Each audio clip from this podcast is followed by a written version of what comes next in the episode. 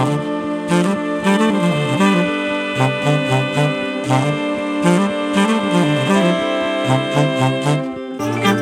ッドバイブスミッドナイトラクザ by 倉園慶三こんばんはただいま2023年1月6日金曜日の午前2時32分です、えー新年明けましておめでとうございます、えー昨年はね本当にこの番組お世話になりまして今年もですね、えー続けていきたいと思ってますんでよろしくお願いします。皆さんどんな、えー師走とねお正月を迎えられたんでしょうかね。私は、えーそうですねだいたい30日から、えっと完全休養という感じでお休みになりましてうんと三が日かな？123ここまで約5日間かな？もう本当に何もせず何もせずのんびりしていましたね。あの前から見たかった映画とかね。なかなかその長くてちょっと見る機会がなかったようなね「えーえっと、新エヴァンゲリオン」見ましたね。あと、最新の「バットマンね」うん、これも結構長いんですがなかなか面白かったですね。あとあの最新の、えープライムプライムにね上がった「えー呪術廻戦。ゼロかな、これも見ましたね。なんかあの、うんそんな映画ばっかりなんですけどね。うん。やっぱりこう家でねのんびりしてる時にはちょっとあんまりシリアスなドラマとかね、えーそういうものはちょっとこう重たくて見られないので、えーそういうなんつうかなバットマンとか、えーエヴァンゲリオンとかね 呪術廻戦みたいなやつがちょうどいい。でしかも3本ともね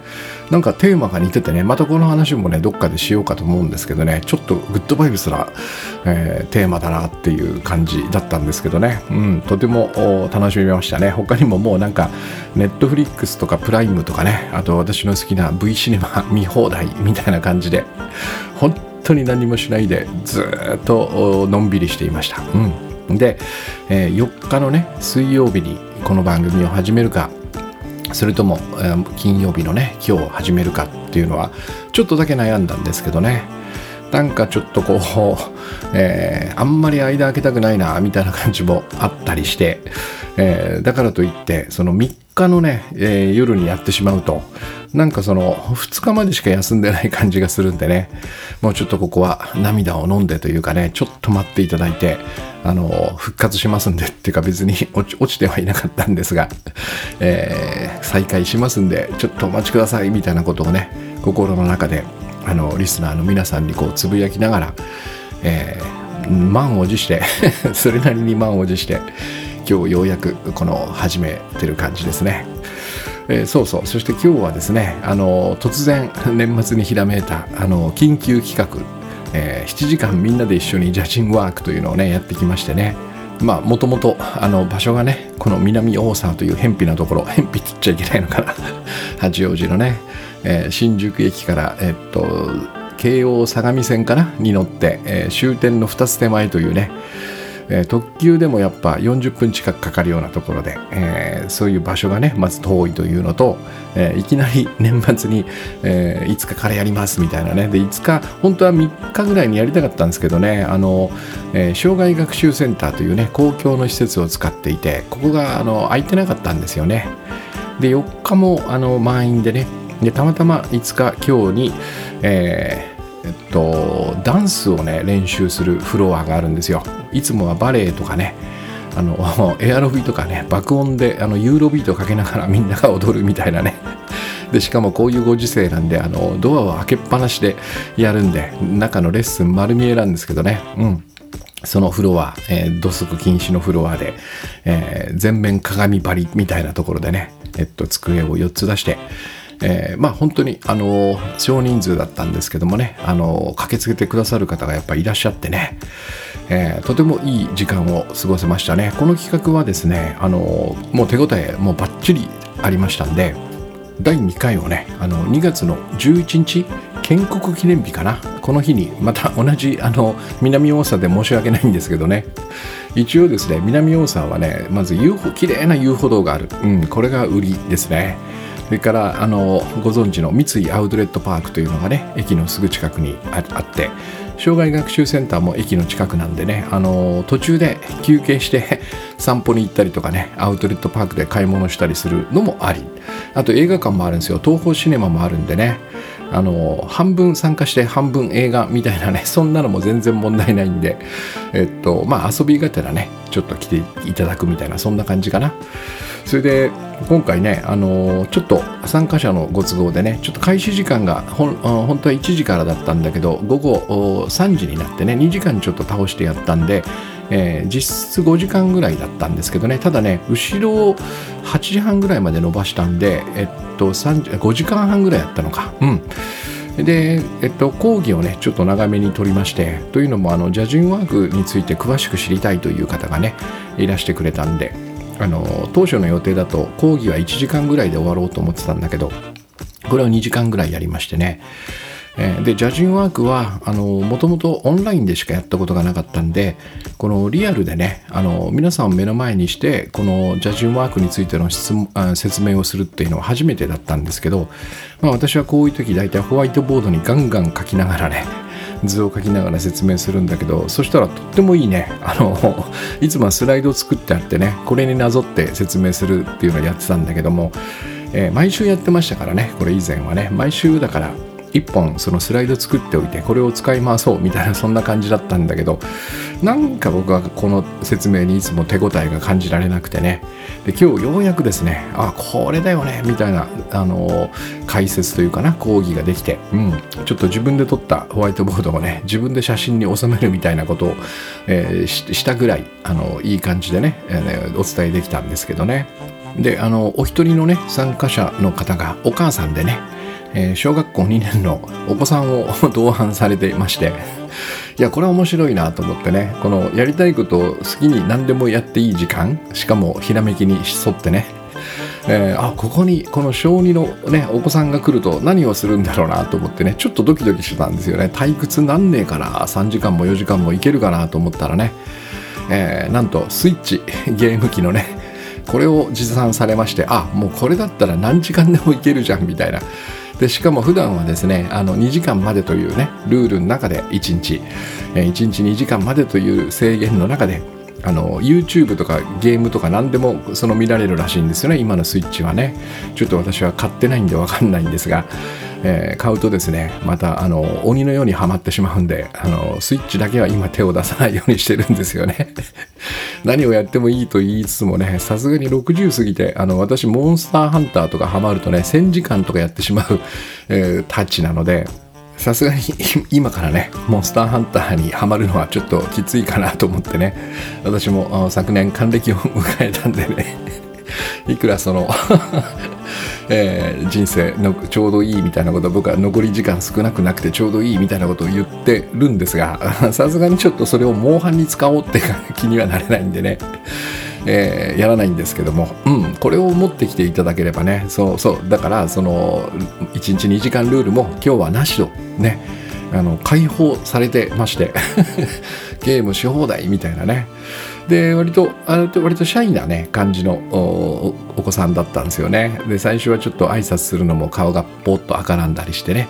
えー、お母さんの後ろに隠れたりするような感じだったんだけどなんか何にもしてないのに僕は淡々とそのジャジワークの説明をしたりとかしてるだけだったんだけどなんか懐いてくれましてね。僕のこの講師席っていうんですか？一番前にあった講師席に、えー、勝手にね椅子をこう自分で持ってきてねほんと僕のぴったり隣に座ってずっとゲームやってるんですよね。えー、僕はそれをこう見せてもらいながらねそしたらこう今まで持ってなかったあのテトリスダウンロードするみたいなことを言って見せたいみたいなね。したら全然うまくなくて おいおいおいおいと。いきなり L 型の、えー、あのコマが降りてきたんですけどね。それをこう縦にポンと置いてあのなんつうんですかこう L がその L の L の形じゃなくてね、えっと、L じゃ曲がってない方が 頂点の方が下に立って上にビコンってこう いやいやそれ一発目まずいでしょみたいなことを見せてもらいながらね。まあそれも楽しくて。そうだからあのお子さん同伴っていうのはありだなっていうね。まあお絵描きとかねなん本でもいいんでしょうしね。まあとにかくもうゲーム機を渡しときは絶対大丈夫だなっていうふうに思いましたね。だからあのぜひぜひ親子でやってきてくださいっていうか 次回はね。うん、でその後、えー、自習タイムというかねこれももう本当集中できましたね。僕も結構いろんな仕事を溜まってたやつをね片付けたんですが、うん、参加していただいた方もねあのびっくりするほど早く終わりましたみたいなね。あその方はねビデオの編集をやりに来てくれたんですけどもね。もっと時間かかると思ってたらなんかものすごいあの集中できてあっという間に終わっちゃいましたみたいなね。まあ、本当にあのいい時間でしたね。このジャジンワーク7時間コースはねあの多分毎月でもやっていいかなっていうそんな感じ。あのお客さんが一人もいらっしゃらなくても僕はもうあのその場で仕事ができるんでねこれはノーリスクみたいなそんな感じですね。うん。えー、そしてこのさっき言ったねうまく説明できたなという中でねやっぱりこの、えー、あらかじめ予定とかスケジュールを決めずに、その日その日の現実に沿って、えー、ひらめいたことを次々にやっていくっていうね。これまああの一般一般の何ていうのかなこの見方捉え方としてはねそんなことをしたら私の正月三が日みたいにねだらだら何もせずに過ごしてしまうんじゃないかとこう思われがちなんですけどもね、えー、その何て言うのかな。現実というのはやっぱり天気があって気候があって温度があってね。そして自分の体調があって、えー、それからいろんな人と関わり合いながらね、えー、その人とどんないきさつで例えば何か揉めたとかね。怒られたとかね。ああんまりいいコミュニケーションができなかったみたいなそういうリアルなその自分の状態っていうのかな？そういうものとともに、えー、何かをやっていくわけだからそこの情報ものすごい膨大な量の情報ですよね。外側の環境そして、うん、その日の一日の流れみたいなもの。これがその、えー、その日ではない別の日ね将来の未来の計画予定を立てる時にはずっぽし抜けてるんですよね。でここに僕はすごく問題を感じていてえー、なぜならば私たちはやっぱり自分と他の人と環境というねこの3つの調和の中でこれがまあ世界なんですよね、えー、この世界の全てですよね。自分と他の人と環境。これ以外には多分ないと思うんですよね。要素というのはね、えー、でこことうまく対話しながらそこにおいて自分が今何をすればいいのかっていうことを現実から教えてもらいながら、え、決めていくっていうやり方の方が僕はとてもえー、なんつうかな、ショーに合うというかね、そしてものすごくリアリティを感じる。だから今、今、この瞬間だからこれをやるんだっていうね、ものすごくこう、えー、根拠もはっきりしてるっていうのかな。えー、そこでどんな依頼が来ようと、うん、どんなトラブルが起こ起こったとしてもね、えー、全て受け入れて、あ、これが今日の一日なんだ。これが今ここで起こっていることなんだっていうふうに、えー、1秒1秒進めていくっていうね、たったそれだけのことなんですけども、えこの中でやっぱりとても重要なキーワードが出ましてね。要は何もしないっていうやつなんですよ。何もしなければうまくいくっていうね。でこれもあのまさにねあのこの番組でよくグッドバイブス真逆のやり方っていうお話を、えー、するんだけども一般には、えー、この何もしないっていうのは一番良くないと言われてるんですよね、えー、どういうことかというと何もしないというのはどちらかというとちょっと受け身の姿勢なんですよ。えー、私がそのおすすめするジャジンワークのね、えー、何をやるかこの決める方法というのは、えー、一つ何かが終わったら自分と他の人と環境と対話するっていうね、えー、実際にはその環境とこうお話しすることはできないんだけども例えば自分がいる部屋を見渡したりオフィスを見渡したりね外であればその外を見渡したりしながら今何ができる？何をしてほしい？みたいなことをその環境に問うわけですね。えー、他の人がいればもしかしたら依頼が来るかもしれない。あるいは無言の依頼みたいなのもありますよね。特にお子さんとかだったらなんかちょっとこう表情曇らせてる、うん、どうした？って声をかける。でそこで初めて依頼が出されるみたいなね、えー、そういうことをこの周りからこう受け取りながら決めていくわけだからどちらかっつったら受け身なんですよね。姿勢とすれば。で一般にはこれはあまり良くないとされてる、うん。え、受け身じゃダメだよっていうねその反対は能動ですよね。能動で動きなさい。それから自発で動きなさいって言われるね、えー、このは、まあ、反対を僕はお勧めしてるわけね。だから何もしないというのが極意になるんです。で実はこれねあの去年の1月にあの出版したね私の攻撃のないコミュニケーションという本の扉のね一番最初に2行を書いた言葉がありましてえ、私たちはコミュニケーションをするために生まれてきた何もしなければそのありのままの自分が現れてくれるっていう風な2行を書いたんですけどねこれが僕にとってのそのどうすればうまくコミュニケーションができるかの答えなんですよね。えー、でその今日はその何もしないというテーマでねお話をするんだけども3つぐらいあるんですねこれに関連する話が。えー、1つ目はですね僕らがそもそも生まれながらにまあこの生まれながらにっていうのはちょっと微妙なんですけどね0歳の時パンとこの世界に飛び出た時には基本何もできないんでね、どこからがその自分が後付けで習得した技術能力なのかっていうこの見極めはねなかなか難しいんだけどもまあ基本的にはその学校に行ったりとかね特別なその授業とかねそのレッスンを受けなくてもできるものっていうこんな感じで僕は捉えてるんですね。だからまあお家でそのまあちょっとしたそのしつけとかねトレーニングみたいなものもそこでなされるんだけどもおそらく放っておいてもきっとできるようになるだろうなみたいなね、えー、その大人と一緒に過ごしていればいつかは自然にそれができるようになる。つまりそれは僕もねその猫を何度か飼って飼ってるし今も、えー、双子の猫がねうち、にいるんだけどこの猫を見てるとねいっぱいあるんですよねそういうことがね。何にも教えてないのに砂が引かれてるトイレで用を足すとかね。えー、それから、えっと、当然だけどもそのご飯を食べる。これも教えてない。水を飲む、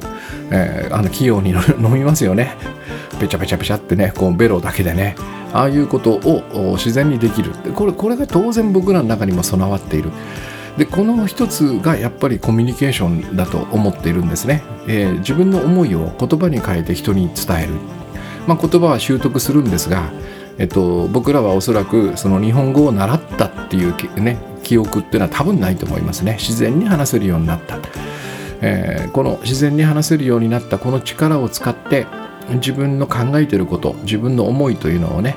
えー、ただただ伝えたいというこの思いですよね。伝えたいのよこれをって分かってくださいみたいなこの感じ。これを言葉にしている。もしくは表情に出している。もしくはジェスチャーにするとかね。身振り手振りでもありますよね。いろんな方法でとにかく伝える。これがコミュニケーションの本来の意味ですよね。でこういうものが僕らの人生の中にはたくさんあってまずはこれをねしっかりと思い出しましょうっていうのがこの何もしないっていう話のね一つ目なんですよね、えー、僕らがその自然にできること、うん、何もその特別なね、えー、レッスンとか、えー、学びをしなくても何か技とか技術とかねテクニックノウハウを学ばなくても、え当たり前にできることこれは何だったっけっていうことなんですよ。というのもここにですね僕らはもういろんなものを付け加えてしまっているので例えばコミュニケーション一つとっても、えっと、とても難しいものとされてるわけですね。だから僕がこの本を書いたりするんだけどもね、えー、でも本当にそうだったのかってこう振り返ってみるわけですね、えー、例えば恋愛もそうですね。これはもう千恵さんと一緒に散々話したんだけどもそもそも恋愛って何よって、えー、こう振り返ってみるとねこれは、えっと、確実に誰かを好きになるということから始まるんですよね。恋愛にこの誰かを好きになる以外の始め方は本当はないはずなんですよ。えー、そしてじゃあ好きになったらどうする？そしたらその好きなまあ僕で言えばね好きな女の子になるんだけども、えー、この人とできるだけお話がしたい、ね、近くに寄りたいみたいなこう思いがこう湧いてきますわねだから近くに行くわけですよ。それでできるだけそのその好きな女の子のそばにいて遊んだり学校一緒に帰ったりねなんだったらその授業で工作とかそういうのがあったら近くで何かやったりとか「えおいよ一緒の班になった嬉しいな」みたいなねそんな感じですよね。できるだけその子と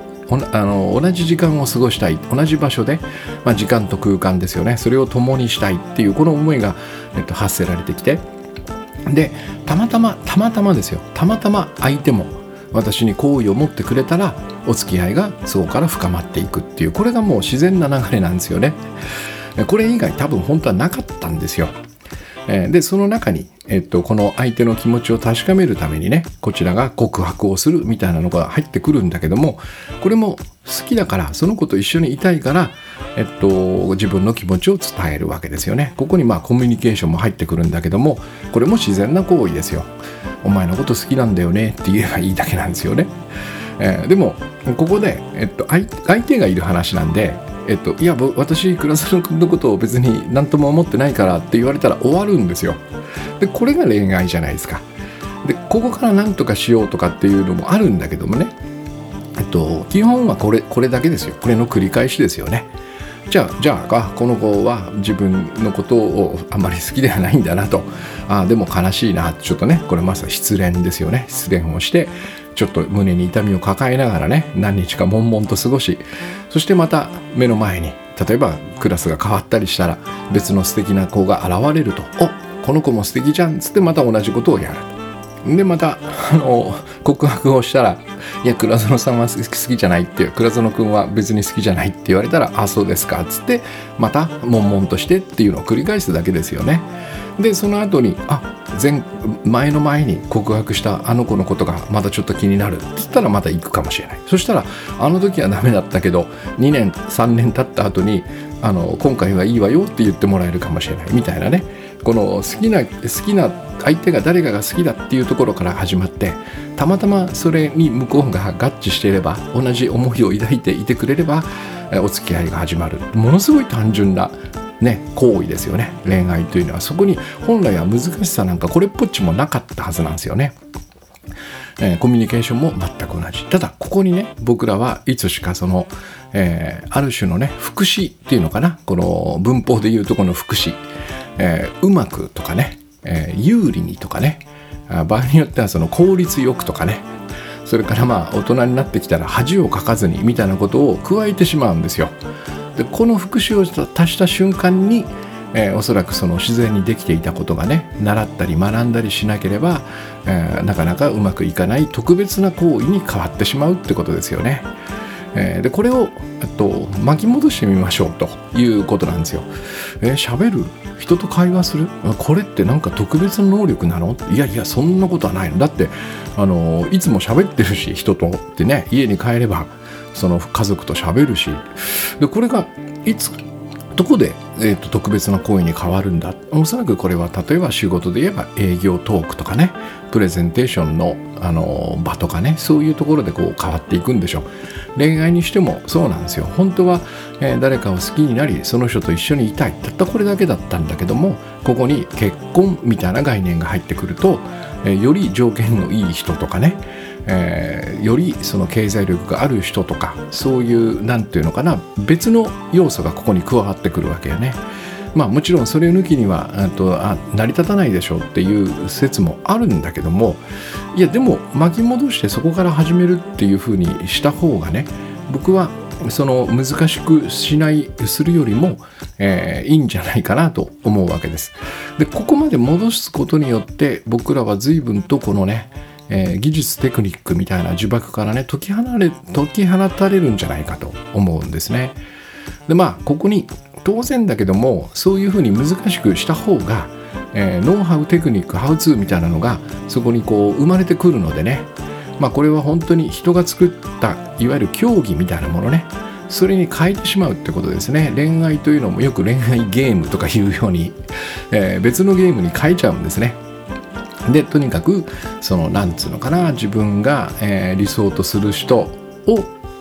ものにする方法みたいなね えー、よくなんかその千恵さんもよく言ってるんだけどその恋愛のテクニックで一番多いのはねやっぱナンパ系らしいんですよね。うん、でもナンパと恋愛は違いますからね。えっとこれはゲームですよやっぱり。で僕の知り合いでえー、そうだな。高校生の時にバンドやってた、えー、吉村君って名前出しちゃうんだけど、えー、彼とはね、えっと、大学の時ぐらいまで、えっと、何度かその手伝いでドラムをやってもらったことがあるんだけどね、えー、君津に住んでんですよね。僕のその実家があったね。君津に住んでいて千葉のね、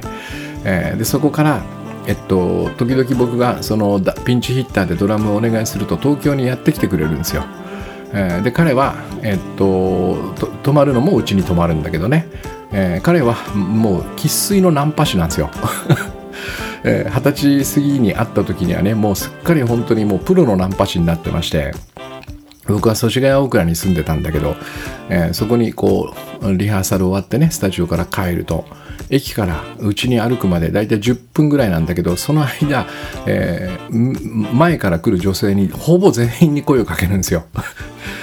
やめてくれって言うんだけどいやいやちょっとこれはねやめらんないんだよってどうしてって聞いたら、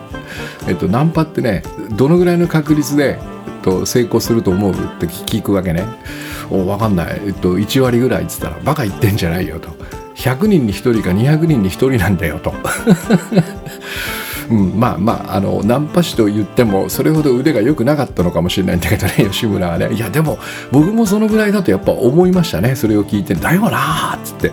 そんなさ10人に1人ついてくるんだったら俺だって今からやるよみたいなね。いやそんな甘くないと。100人に1人なんだよとうまくいって。だからこうやっていつもいつも声をかけてないとダメなんだと、うん、理にかなってるな、みたいなね。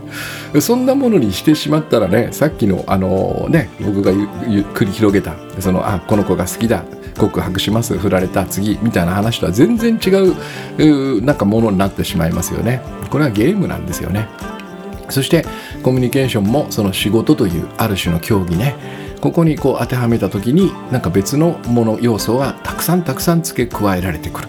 そしてそこに、え、当然だけどビジネスチャンスが生まれるわけですね、え、そこに、え、いろんなノウハウテクニックを提供しそしてそれを教えますよといえばねやっぱニーズはそこにたくさんあるわけ。えー、もうそれは悪くないんですね。で当然だけどもそのある分野においてはそういうものが必要なのかもしれない。でも苦手だなと思ったらね一度はやっぱりここの位置に帰ってみる。そして当たり前にできてたことなんだなってことを思い出すっていうのは僕はすごく救いになるなと思ってね。そしあのその意味で攻撃のないコミュニケーションの最初にこの2行を書いたんですね。難しい話を一切しない。でつまりこれは逆に言ってるってことなんですよ。まさに真逆のやり方で、えー、自分が恋愛とかコミュニケーションとかにね、えっと、付加してしまった。付け加えてしまった。余計なことを一個ずつ取り外していくっていうね、えー、でそうすると最後には残るんですよ。ピュアなやつがね。もともとのピュアなやつが残る。自分の考えや思いを何らかの方法で他の人に伝えることっていうコミュニケーションの本来の意味が、えー、こう蘇ってくるっていうかね。いろんなこのなんつうのかなこの皮をねたくさんこうかぶせてしまった。それを一枚一枚こう玉ねぎのようにこう剥いでいくと真ん中にストッとコミュニケーションの本質みたいなのがこう見えてくるわけでね。恋愛もそうですよね。誰かを好きになる。その人と一緒にいたいというここから始まるんだよね。っていうところに戻してしまえば、えー、あらゆる難しさそのテクニックノウハウが必要な部分っていうのが、えー、いらないんだなってことが分かる。この瞬間に救いですよね。あそんなに難しいものじゃなかったんだな。考えすぎだよな。勝手にイメージ膨らませてたよな。みたいな感じに、えー、たどり着ければね随分と変わる。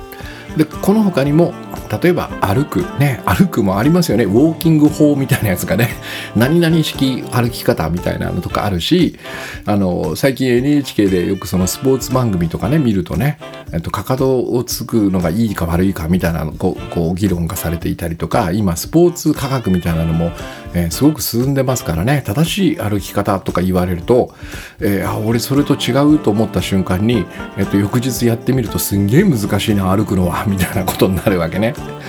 うん、でもそうじゃなかったんですよね。歩ければいいじゃないですかっていうね。それでしかもおそらくそのさっきのコミュニケーションにしても恋愛にしてもね必ずこの個性と違いに紐づいてるんですよ。それぞれいろんなやり方があっていい、うん、黙ってその好きな子の近くにいる思いをもうこうただね思いを抱えてるだけでももしかしたら向こうは気づいてくれるかもしれない。だから必ずしもラブレターを出すとかねはっきり告白をするとかそういうことが必要じゃない可能性もあるんだよね。自分なりのやり方っていうのがここにやっとこう通用する世界っていうのにね戻せるってことですよね。それから食べる。ねこれも食欲がないみたいなことがありますよね。あと呼吸法もあるよね。まあこれもいろんな分野でねある目的を持った特別な呼吸法とかっていうのはあって当然なんだけどもえー、やっぱり僕らはね私も何度かなったことがあるんだけどこの呼吸ができなくなる過呼吸ってやつですね、えー、30代40代ぐらいの頃かなよくなってましたね。ほんと苦しくてねどんだけ吸っても吸っても酸素が足んない感じがする。でなんかこう這うようにしてね近くのコンビニであの酸素ボンベを買いに行ったりとかねしてましたね、これも何かがちょっとこうおかしくなってるんですよね。普段できてた呼吸に対して何かを付け加えてしまってるんだよね。僕の感覚だとこう意識して吸おうとしてるいっぱい息を吸わなきゃいけないっていうこの恐れや不安を抱いた時にいつも起こってた気がしますね。それから眠るそれから休むそういうものもねえー、まあ今アップルウォッチとかあってねいい眠りをどうのこうのみたいな世界になってるんだけどもうんここもやっぱり原点に戻してみるっていうのは一つの手ですよね。それがそのアップルウォッチ系が悪いとか言わないんだけどもそうではなくてそもそも眠るのって難しかったんだっけっていうところに戻すっていうね、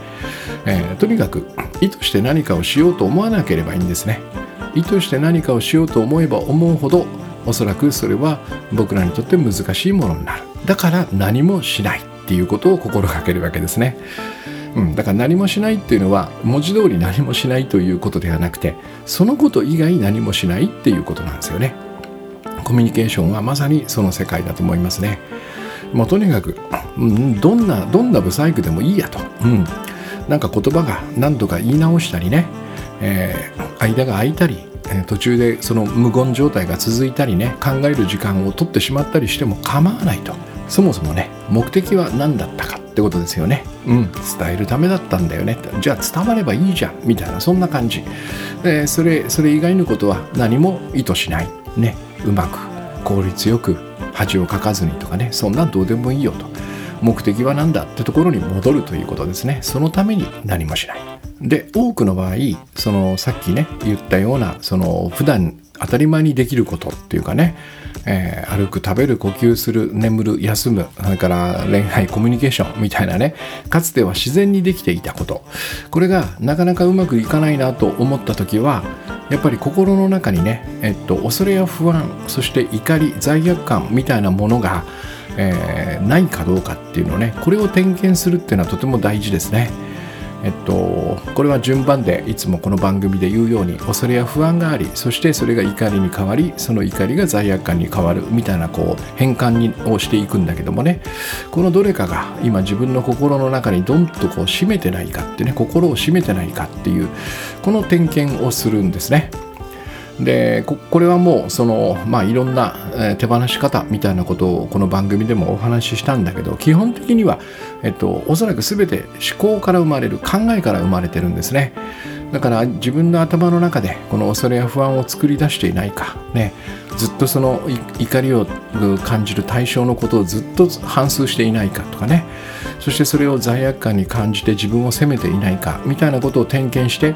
ここをできるだけ平安にしておくと。でこれによって僕は随分ねその自然にできることを取り戻せるなって感じがします。でこれをこのこれをそのままにして怒り恐れや不安罪悪感みたいなものをそのままにしておきながら、えっと、現象だけを変えるっていうかねえー、心の中はこれがいっぱい溜まっているのに、えっと、そこに手を当てずにねそこを点検せずに、え、動きとかね眠れるとかとか食べられるかとかね、え、そういうものだけにフォーカスするのって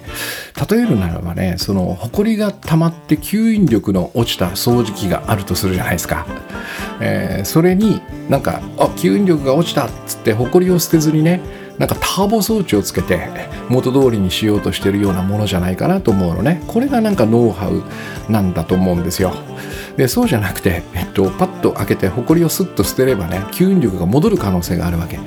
でこれを僕はその心の点検っていうふうにね見なしてるわけなんですよね。だからぜひぜひそのターボ装置をたくさんつけたとしても元の吸引力が戻らないしそもそももっと簡単にえー、掃除機をねスッとこう空にしてあげれば元に機能が戻る元に戻りますからねこちらの方が僕はその余計なことをするよりもね、えー、本来できてたことができないからといってターボ装置みたいなものとかテクニックをつけていくよりも何、えー、ていうのかシンプルなその回復の仕方なんだろうなと思いますね。これが1点目。それから2点目はえっと、ここからちょっとその特殊な世界というのかね、えー、やっぱりその技術を身につけなければいけない分野っていうのが僕らの人生にはありますよね。えー、例えば、まあ、芸術系私がやってるようなその文章の執筆みたいなのもここに入るでしょうね。それからダンスみたいなパフォーマンススポーツ武道とかねまあ、専門の技術を習得しないとできない分野っていうのがあります、えー、おそらく全ての仕事もここに含まれるでしょうね。仕事にはそれなりにその分野ごとのスキル経験知識みたいなのが必要なんで。でこれはさっき言ったコミュニケーションとか恋愛とかね、えー、歩く食べる呼吸する眠るとはちょっと違うんですよね。えー、でもここにも実は僕は同じこのね何もしないというのがうまくいくその、えー、やり方としてね、えー、通用すると思ってるんですね。同じように、えこれも何もしないというのが極意なんじゃないかと思ってるわけ。でこちらはですね先ほどは、えーと、変な副詞をつけましたよね。うまくとか効率よくとか有利にとかね。あとなんで恥をかかずにか、うん、この辺りをつけてしまった瞬間に当たり前にできることがなんかちょっとおかしくなっていく難しいものに変わっていく。でこちらのその専門分野というかね後から、えー、後付けで技術を習得するような分野に関しては、えっと、余計な目的っていうのをつけたら難しくなるなと思ってます。これはもうよくあるのは評価されたいですよね。それからそれを使って特別な人と思われたいとかね。あるいはそのまああのスポーツとかではしょうがないんだけどもその勝ちたいっていうねこのなんかなんなんていうかな過剰な勝ちたい感みたいな、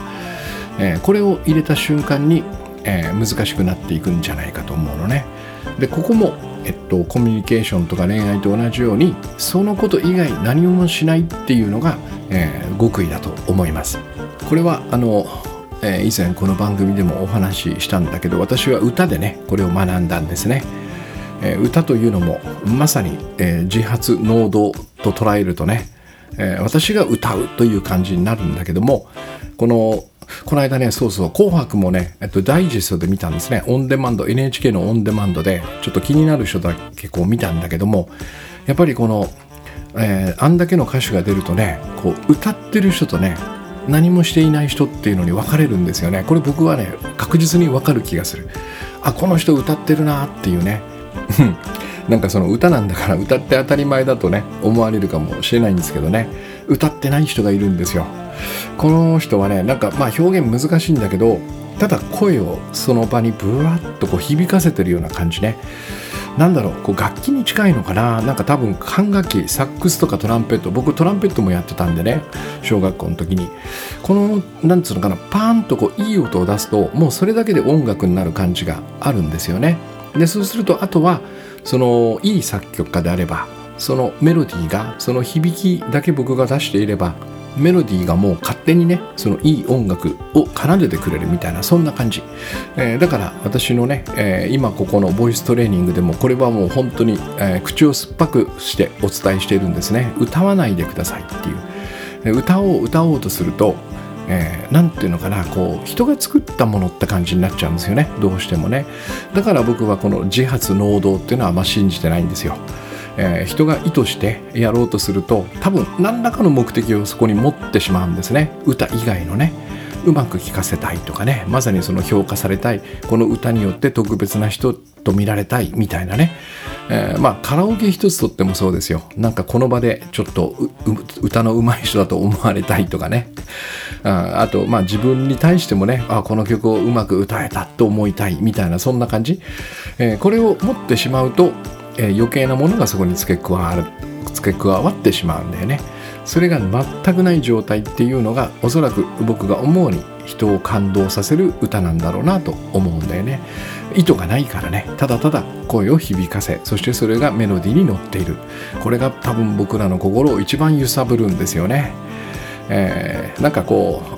歌にしてもね感情を込めろとかね歌詞の意味を理解してそれをその世界を表現しろみたいなことがよく言われるんだけど僕はそれ違うなと思うね。言葉というのも勝手にその言葉が持っている力というのがあって、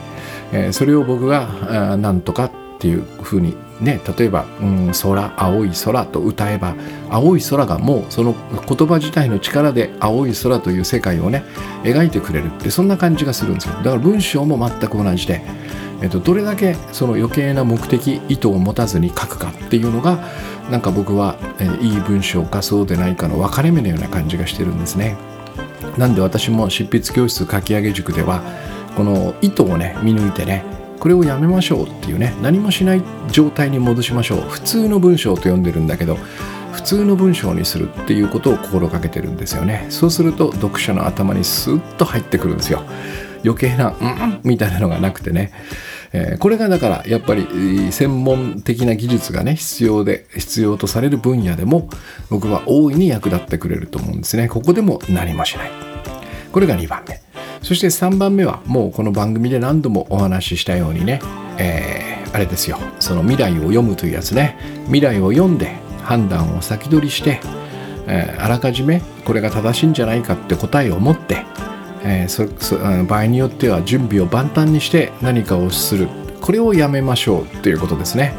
これも今言ったような未来を読む判断先取りしておく、え、正しい答えを持っておくそして準備をしっかりと整えておくみたいなこのこれを何もしない状態でやるっていうね、えー、まさにさっき私が説明したそのジャジュンワークではこれができないんですよね。えー、受け身で現実を見てそこから決めますから先は読めないしもともと読めないのでね、えー、できるできないんですが僕らはその正解を知りたいっていうねかなりその無茶な要求を持つんですよね、えー、だからえっと、何かを先取りしておこう。何かを先取りして、えー、先回りして準備しておこうみたいなことをするんだけどこれをやると必ず思考が動き出すんですね。まあ暴れ出すと言ってもいいかな。そうするとその後に何が出てくるかって言ったら恐れや不安が現れてくるわけね、えー、だからこれを持たずにまさに受け身の姿勢でね現実から何をすればいいかを教えてもらう。つまり何もしないということですね。それが分かるまでね、えー、現実からあこうだな。私のすべきことはこうだな。今私がやるべきことはこうなんだなってことが分かるまでは徹底的に判断とか未来の先読みを保留して、うん、それから準備ももちろんあの確実にこれはしなければならないというものはねあると思います。それ以外のね、えー、先を読んで、えー、これもやっとこうかこれもやっとこうかみたいなことをなるべくしないようにするということですね。でこれはあの確かマルチプロジェクトのとこでお話ししたんだけどこの準備に時間をかけるかければかけるほどね僕らはそのやることを増やせないというねこれ当たり前ですよね。だからパッとその場に行ってその場で何その場でその自分の周りにある他の人環境そして自分みたいなところから情報を得ながらその場で対処していく対応していくまさにアドリブで対処していくってこのやり方をすればね、えー、準備というのはほとんどいらなくなる。これにおいてここにおいてもその何もしないというのがね実は最強なんじゃないかなと思うわけですね。だからやっぱりこの自発能動というここの言葉にね騙されない方がいいなと 思います。なんとなくとてもいいもののようにこうされてるんだけどね、えー、僕はこれはあのよく言う本当のことはわからないを無視してる感じがするんだよね、えー、ここで使われるのは、えっと、未来に何が起こるかわからない。そして因果関係一つの出来事がどんな結果をもたらすか本当のことはわからない。だとすれば僕らは何の未来も読めないし判断の先取りもできない、えー、正しい答えを最初から持っておこうなんてことも、まあ、夢のまた夢ですよね。そしてその未来因果関係がわからないんであれば、えー、準備のねほとんどはもしかしたら余計なことになってしまうかもしれない。そこに恐れや不安を持っていたりね、えー、そこにエネルギー労力を費やすんであればその本番パンと始まった時にそれを発揮する方がおそらくいいんじゃないかなと思うわけですね。これで3つ何もしないが揃うわけね。えー、まとめると1つは、えー、生まれながらに自然にできていたこと、うん、これもちょっと微妙なんだけどね。どこまでをそれにするか。まあだからどうだろうな。その小学校1年生の子供ができること。って思えばいいんじゃないかね。まあでも今の小学校1年生はいろんなことができるから ここも微妙なんだけどね。もうちょっと前のがいいのかな。保育園ぐらいかな。保育園ぐらいでできるようなことだったらここに入れていいと思うんですよね、えー、恋はするのかな？僕は幼稚園の時恋しましたけどね、えー、金子美香ちゃんという初恋の女の子にね。えー、好きだと伝えたような気も気もしますね。そして手をつないで歩いていた。まさに幼稚園からリア充だったっていうね。そんな言葉はかけらすらありませんでしたけどね。昭和、えー、何年だ？さあ昭和41年ぐらいの話ですからね。うん。えー、そそこで、えー、できていたこと、うん、食べる眠る歩く。そういうものを、えー、そのように取り戻すってことですね。余計なテクニックノウハウいらねえよ。できるよそんなものは。みたいなところに取り戻していきましょうっていうね。それを取り戻した上で何かある分野でねそれを特別な形で活用したいんであればそこにテクニックノウハウを載せていけばいいベースのところをねえー、さっき言ったようなその、えー、埃が詰まった掃除機状態にしておかないってことですよね。これは言い換えるならば、これはとても自分にとって難しいことなんだとかね、自分は苦手なことなんだっていうこの思いを抱いているかどうかなんですよ。えー、これを持ってるということは多分その本来自然にできるものを別の形に変えてしまったっていういいシグナルですよね。ああそうかそうかと。だから難しい苦手だできないっていうふうに僕は感じるようになったんだな私はそう思うようになったんだなっていうところに、えー、戻ってですね、うん、だからもともとの本来の形に、えー、直してみようという。これが一発目。それから2番目は、えっと、まさにその仕事それからスポーツ芸術ね、えー、創作みたいな世界、えー、ここでもできるだけ余計な目的それ以外の目的ねそれというのは、えー、野球であれば、えー、バッティングで球を打つとかねピッチャーであれば球を投げる、えー、仕事であれば私であればですねセミナーで何かを解説するとかね本を書くとかそれ以外の目的をできるだけ持たないようにする、うん、でそれはですねそこで、えー、持つ目的っていうのはおそらくその何かを得たいという欲求ですよね。でこれはですね何もしないという状態でやると僕は結果として最高に手に入ると思ってるんですね。うん、まああの緊張のところでねお話した通りですよ。緊張してもう何かが得たい何かが得たい何かを失いたくないっていうこのね余計な目的を背負って、えー、プレゼンテーションをすれば必ず緊張するに決まってます。得られ欲しかったものが得られない、えー、だから何もしない。ただただ伝えるんだよね。これを発表するんだよね。そこだけを考える。それ以外の目的を一切持たなければ結果多分すんなりいく。そうすればおおよかったね。という評価は後からついてくるんですよね。だからこの何もしないというのは評価とかその欲しいものを諦めるという意味ではなくて実はねこれ難しいんだけどね。それを先に持ってしまうと何もしないじゃなくなるから頭の片隅にもほんの片隅ぐらいに置いとくことなんだけどもこれが最良の方法なんだなと。得るとしてもね得るという目的にとってもこれが最良の方法なんだなっていうそんな捉え方なんじゃないかなと思いますね。そして、えー、3番目にうんと私たちがその今ここで、え、やること以外にね未来を先読みしてやろうとしていることここを何もしないようにするっていう、えー、これはもう本当にくるくる実は回ってるんですよね。この3つっていうのはね。